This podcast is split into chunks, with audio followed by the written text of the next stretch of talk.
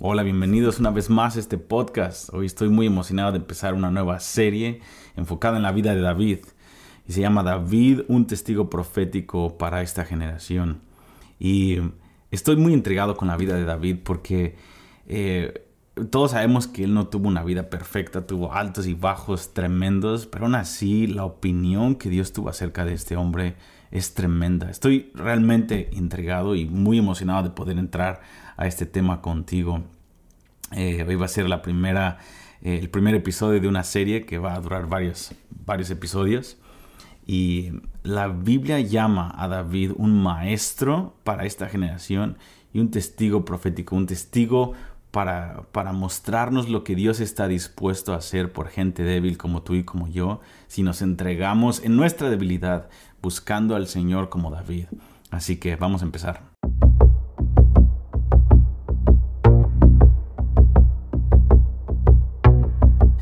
para los que están escuchando, obviamente este es un podcast primordialmente, pero también invito a mis amigos de YouTube para que puedan eh, meterse con nosotros. Así que, bueno, hoy vamos a, este es el episodio número uno y vamos a ver una introducción acerca del, de por qué David es un profeta para nosotros, por qué David es un testigo para nosotros, para la iglesia en estos tiempos. Quiero empezar, y si vamos ahí en, eh, tu en, tu Biblia, quiero que vayamos al, capítulo principal que voy a estar utilizando en esta sesión, es Isaías 55, versículo 4. En Isaías 55 es un, es un versículo que de hecho Dios citó en el libro de Apocalipsis capítulo 22, justo antes de cerrar la, Biblia completa. Apocalipsis cita este versículo. El versículo 1 dice, a todos los sedientos vengan a las aguas y a los que no tienen dinero vengan y compren y coman. Vengan, compren sin dinero y sin precio vino y leche. ¿Por qué gastan el dinero en lo que no es pan y su trabajo en lo que no sacia? Óiganme atentamente y coman del bien y se, deleitará su alma con grosura. Ahí le está el contexto aquí en Isaías 55, al igual que Apocalipsis 22, es la última generación. Está hablando de los preparativos que Dios tiene para una generación sedienta que está en medio de los tratos de Dios con el mundo, con la iglesia, con Israel. Es, si puedes ver eh, todo Isaías 54 y 55, es claramente hablando de los últimos tiempos. Y fíjense lo que dice aquí, inclinen su oído y vengan y oigan, Oigan y vivirá su alma, y haré con ustedes pacto eterno, las misericordias firmes a David. Él está llamando una generación aquí. Dios está diciéndonos en esta generación, si ustedes inclinan su oído, esto habla de tener hambre, de tener sed de escuchar la voz de Dios. Si ustedes tienen este tipo de hambre, vengan y compren sin dinero. Y me encanta esta eh, analogía porque no tiene sentido a primera vista, pero si lo ves bien, él está diciendo, hey, lo que yo quiero darles, yo quiero darles de mi porción, yo soy su Dios y yo estoy dispuesto y estoy disponible en los últimos tiempos para esta generación que más me va a necesitar. Yo estoy disponible. Es gratis si vienen, pero tienen que comprar, pero no con dinero. Entonces habla de pagar un precio, pero no habla de que tiene un costo. Habla de que el único precio que hay que pagar es un oído que está inclinado para escuchar la voz de Dios. Es una, es una simbología muy, muy preciosa. Y luego termina el versículo 3 diciendo, y haré el pacto eterno con ustedes y las misericordias firmes a David. Entonces él pone a David diciendo, hey, si ustedes se entregan como David, en medio de su debilidad, en gran persecución, en medio de Goliat viniendo contra ustedes, en medio de todas estas cosas, yo voy a hacer lo mismo que hice con David, lo haré con ustedes.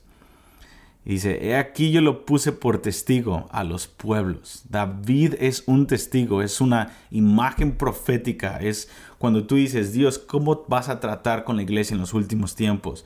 Dios, ¿cómo vas a tratar con el pecado y los escándalos de la iglesia? en en esta generación. Dios dice, voltea a ver a David, yo lo puse como un testigo para enseñarte cómo yo puedo tratar con una iglesia que se arrepiente como David, aunque haya fallado como David.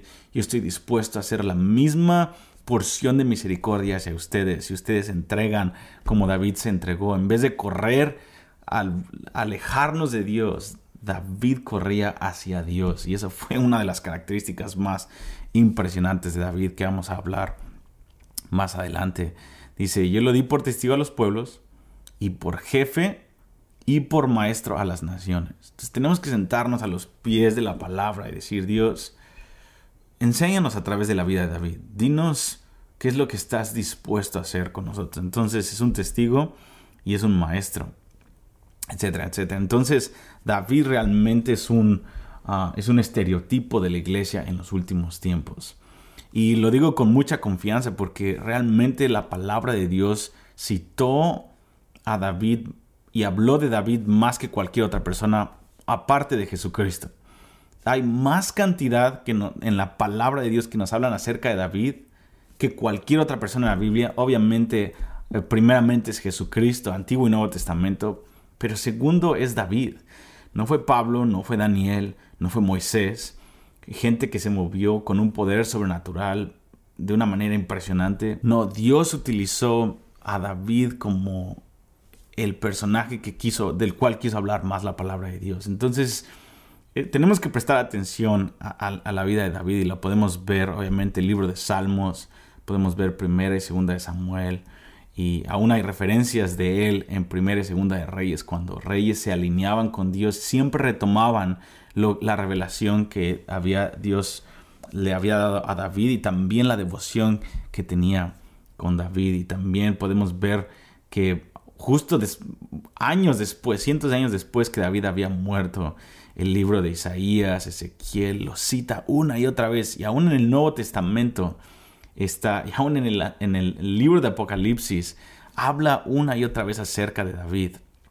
Entonces, él está muy cercano al corazón de Dios, este personaje. Entonces, eh, eh, la Biblia habló de Pablo y es impresionante cómo Dios se expresa acerca de Pablo en el libro de Hechos y le dice, yo te escogí para, yo escogí a este hombre para que eh, sufra por mí, le voy a mostrar lo que, lo que se tiene que sufrir por, por causa de mi nombre y también le, lo, escogí como un testigo para el Evangelio, para los gentiles, etc. De Moisés tenemos que Dios le dio, nos da un testimonio acerca de Moisés, pero de David encontré siete veces en la palabra que nos habla acerca de él y es Ah, es, la manera en la que Dios expresa de su amigo David. Entonces vamos a ver una de estas referencias de las que te estoy hablando. Primera de Samuel 13, 14, a mí me toca muchísimo porque, fíjate, vamos a poner un poco de lo que está pasando en la historia.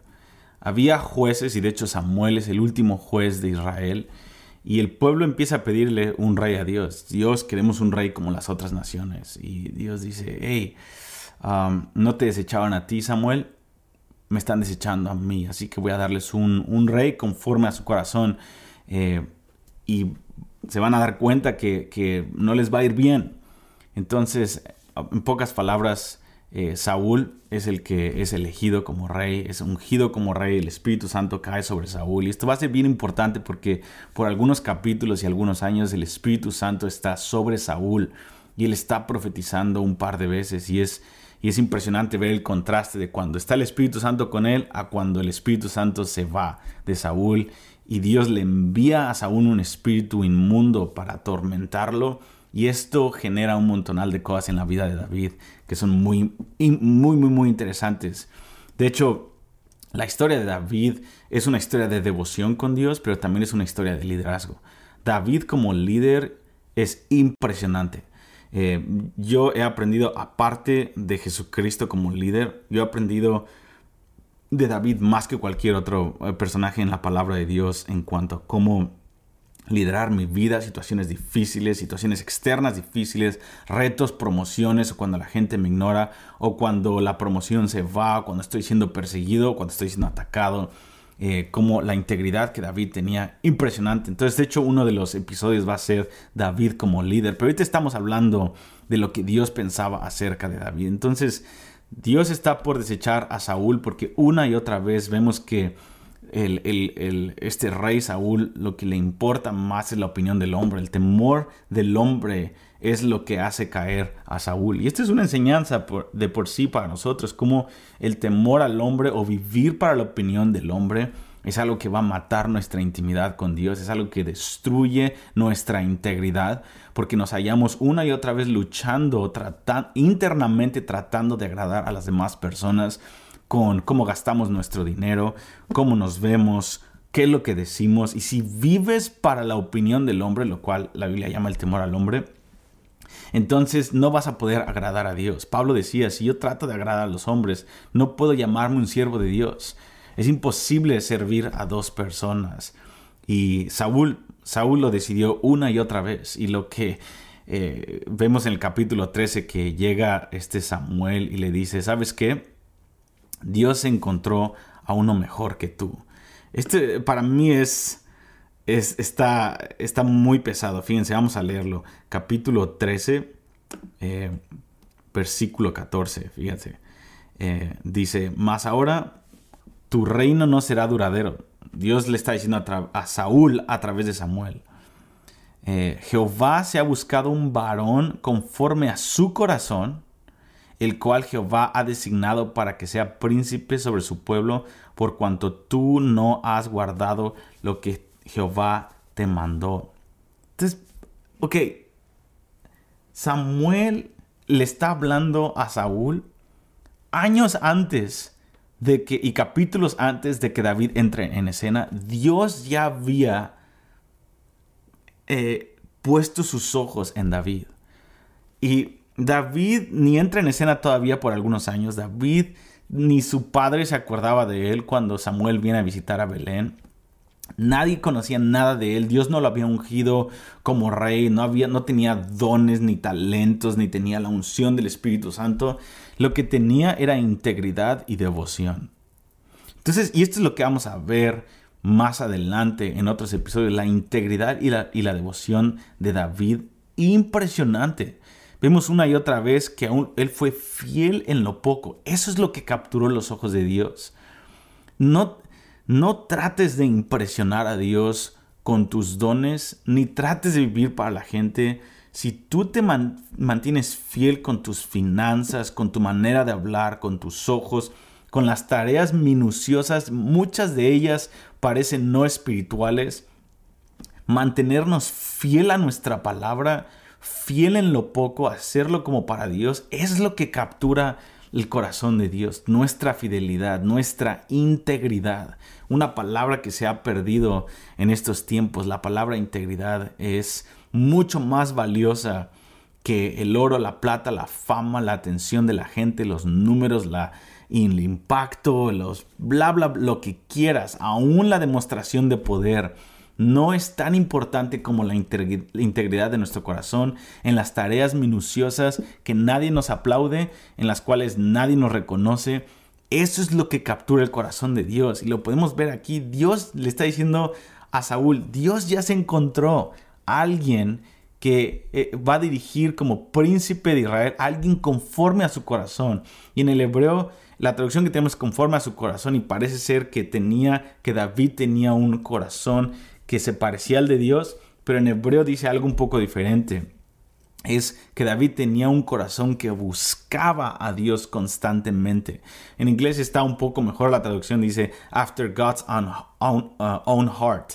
Eh, entonces eh, está hablando de que David buscaba el corazón de Dios. Esa era su búsqueda. El corazón de Saúl era un, corazón que buscaba la aprobación del hombre. David buscaba la aprobación de Dios. Y eso, y eso es tremendo. Entonces le dice, ah, yo tengo un hombre conforme a mi corazón. Esa es la primera declaración que vemos de Dios en la historia acerca de David, lo cual es súper impresionante.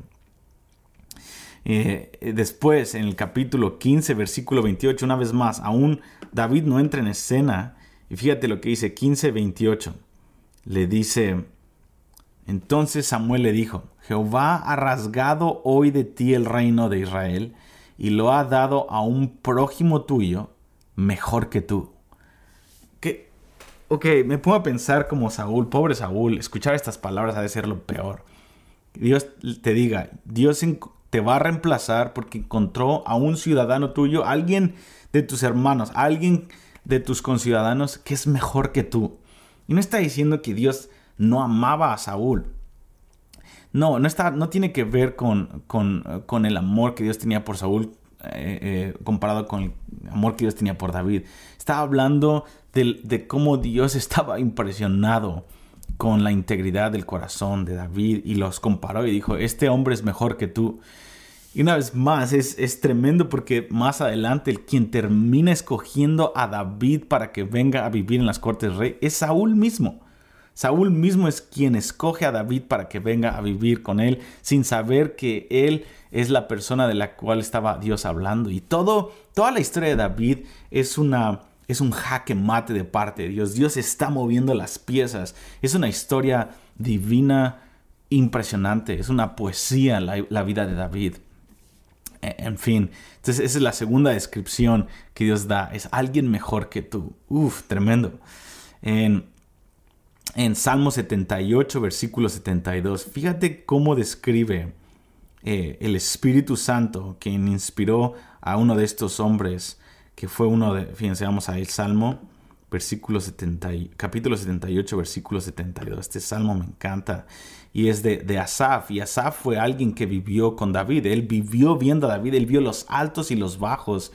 Y un punto, eh, eh, un paréntesis aquí, la, la interpretación que Asaf tiene de la vida de David. Una vez más, él vio los altos, los bajos, los errores, la sanguinaria que era David.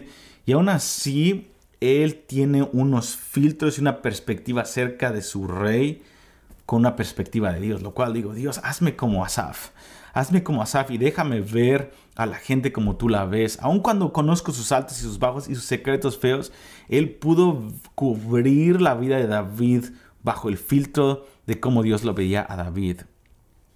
Fíjense el versículo 72, hablando acerca de David. Ah, edificó eh, está hablando en el versículo 70, eligió a David su siervo y lo tomó de las majadas de las ovejas. Detrás de, eh, las paridas lo trajo eh, para que apacentase a Jacob su pueblo y a Israel su heredad. Versículo 72, checa esto.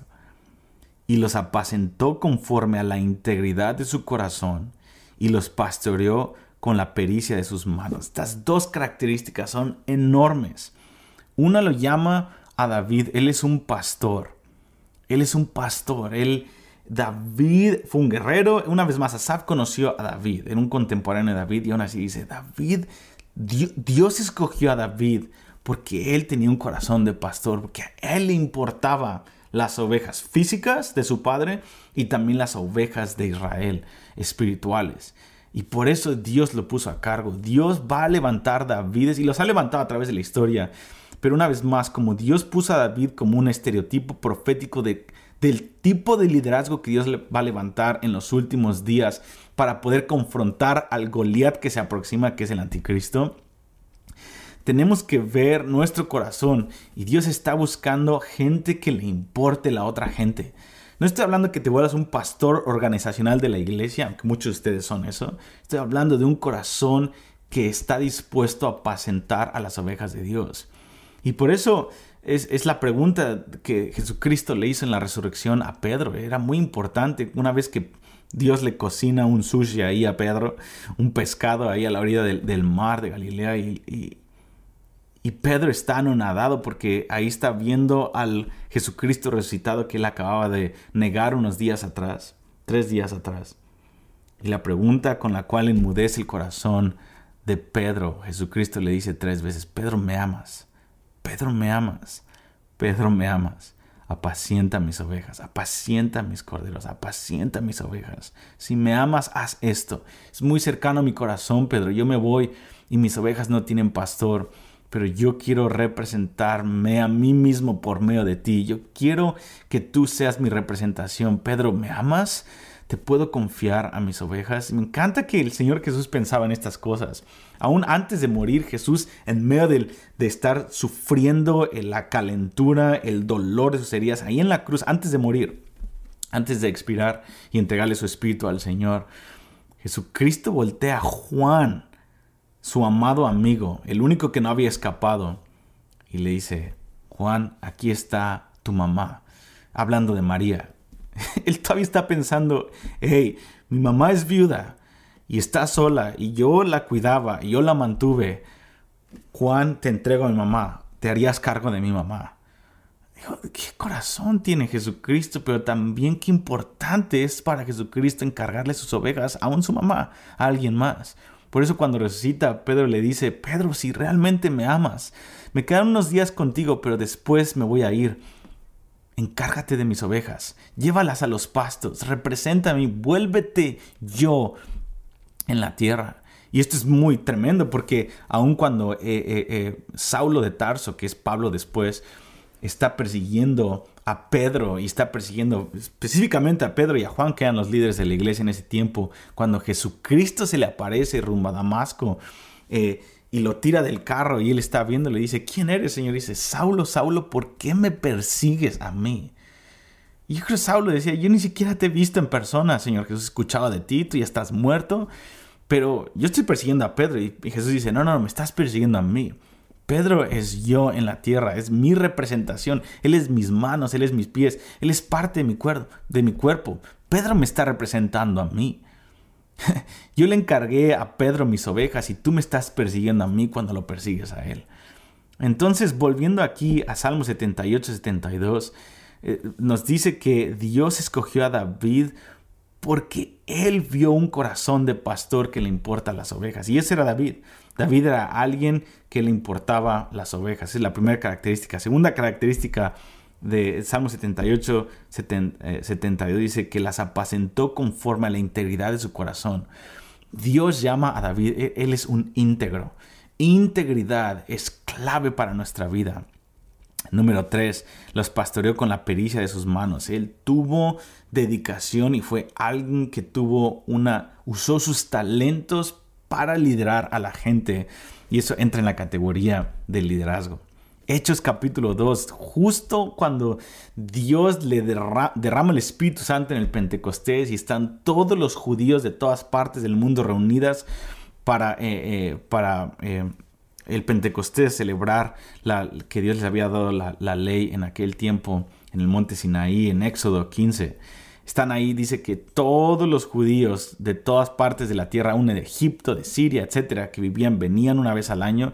Dios derrama su Espíritu Santo y justo en medio de eso Pedro se levanta y dice, el profeta David.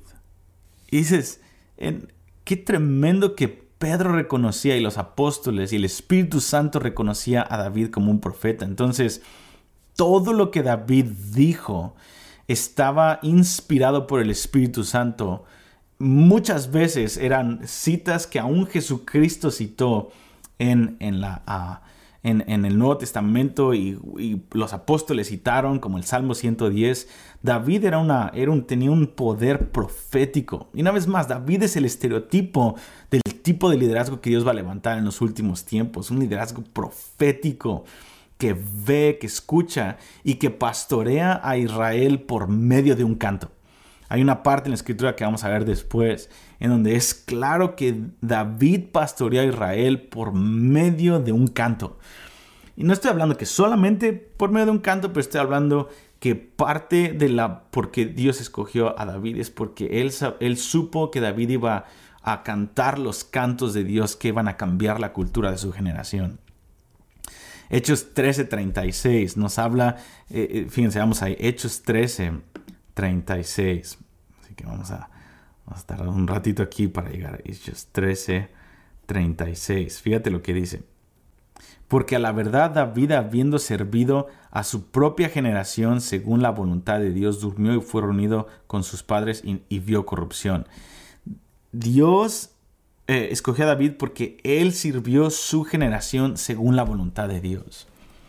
Eh, y una vez más, David ya había muerto tres mil años después y el Espíritu Santo entra en escena aquí en el libro de Hechos y inspira a una persona para decir, David realmente sirvió a su generación según la voluntad de Dios. Entonces, una y otra y otra vez la palabra de Dios nos da testimonio de David. Y queremos prestar atención, queremos prestar atención a su devoción, queremos prestar atención a su integridad, queremos prestar atención a su liderazgo. Salmo 101, esos ocho versículos para mí han sido el capítulo más importante de la vida de David en cuanto al liderazgo, porque nos da una radiografía de David como líder. Y los primeros cuatro versículos de Salmo 101 habla, recuerdo que habla de la, de la integridad que David tenía cuando nadie lo veía. Y los otros cuatro versículos habla de la integridad y la severidad y lo estricto que él era al escoger a su staff, el estándar que él tenía de humildad para su staff y cómo él restringía a su staff porque quería que su staff pudiera facilitar la presencia de Dios en su reino. Entonces, eh, una vez más, David es un ejemplo a seguir de su devoción, de su integridad, de su liderazgo y también de la habilidad que él tenía para producir cantos y música que sostenían la cultura del reino en su generación. David es un, es un testigo profético impresionante para nosotros y vamos a adentrarnos en la vida de David. Y en el próximo episodio, este solamente es una introducción, pero en el próximo episodio voy a hablarte de las cinco ciudades, de las cinco ciudades que, eh, eh, principales en las cuales Dios habló algo difícil, algo importante a la vida de David. Y son cinco etapas de nuestra vida. Y todos pasamos por esas cinco etapas. Algunos se quedan estancados en una, pero el punto es de que pasemos por todas estas cinco etapas. Estas cinco ciudades representan cinco etapas proféticas en la vida de un creyente. Y vas a ver la semana que viene cómo cuando tú las aprendes y tú puedes ver y discernir lo que el Espíritu Santo estaba haciendo en la vida de David, te van a ayudar mucho para discernir en qué eh, ciudad estás en este momento, en qué etapa y cómo responder en cada una de estas etapas. Y eso es lo que nos da esperanza en la vida de David. Eh, cuando aprendemos estas cinco etapas nos da esperanza de, que Dios está en control y de que vamos a poder salir. Las cinco ciudades son Belén, la siguiente, cuando él está escondido, la siguiente es Gabá, en donde él es promovido, pero su jefe es un rey endemoniado. Después es Adulam, en donde él es perseguido y esos celos que vi, la gente que tenía celo de él por la promoción temprana termina persiguiéndolo, pero Dios se encuentra con él en la cueva y, es donde Dios le da a, a, un staff para preparar, en medio de la persecución, Dios le da a David un staff que tiene que preparar gente amargada, endeudada, y Dios le dice, te voy a ejercitar el músculo de liderazgo en tu vida, aún en la situación más difícil, porque quiero enseñarte algo de mi corazón, David. Después la cuarta ciudad es Hebrón, cuando él es coronado como rey y él puede ir a tomar todas las doce tribus de Israel, pero él le pregunta a Dios, ¿cuál es la que quieres que tome? Y él dice, solamente quiero que tomes una doceava parte de tu reino, de lo que es tuyo. Y te esperes unos siete años ahí. Y él va a Hebrón.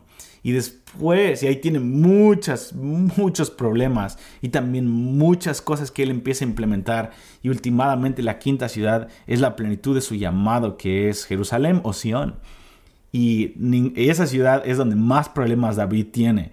Y aún la herencia, la plenitud de tu llamado en esta vida, va a haber muchas oposiciones. Es donde Absalón se revela contra él, pero al mismo tiempo él puede establecer el tabernáculo de David e impactar todo el reino y preparar el reino para Saúl, Salomón, la próxima generación. Cada una de estas ciudades tiene retos, tiene enemigos, pero Dios nos muestra una parte de su corazón y Dios nos da habilidades y nos da herramientas para poder salir adelante y últimamente poder cumplir los propósitos de Dios para nuestra generación como David lo hizo. Y una vez aún eh, con altos y bajos, el Espíritu Santo hoy en día sigue teniendo el mismo testimonio de David. Él cumplió toda la voluntad de Dios en su generación. Él sirvió los propósitos de Dios conforme a su corazón. Él fue alguien que apacentó las ovejas de Israel con pericia y con misericordia. Y, con la integridad de su corazón. Él fue un hombre conforme al corazón de Dios. Él fue alguien que fue mejor que Saúl. Y una y otra vez vemos que el testimonio de Dios es lo que más importa y es el testimonio que tú y yo tenemos que buscar. Así que Vamos a prepararnos para empezar a estudiar la vida de David, un testimonio, un testigo profético para nuestra generación, específicamente en estos últimos tiempos. Así que te voy a pedir que te suscribas si no te has suscrito a este canal de YouTube para que te lleguen las notificaciones y también te suscribas a nuestro podcast que está disponible en todas las plataformas habidas y por haber. Y por último, te voy a pedir que ores por mí y por este tiempo para que podamos exponer la palabra con, con veracidad y con poder y con gracia. Y número dos, que si estos podcasts te ayudan, ayúdame a compartirlos con tus amigos por WhatsApp, por, por, cualquiera. Comparte el link para que si tú crees que les va a ayudar esta serie, ayúdame a compartirla. Dios te bendiga y nos vemos en la próxima sesión.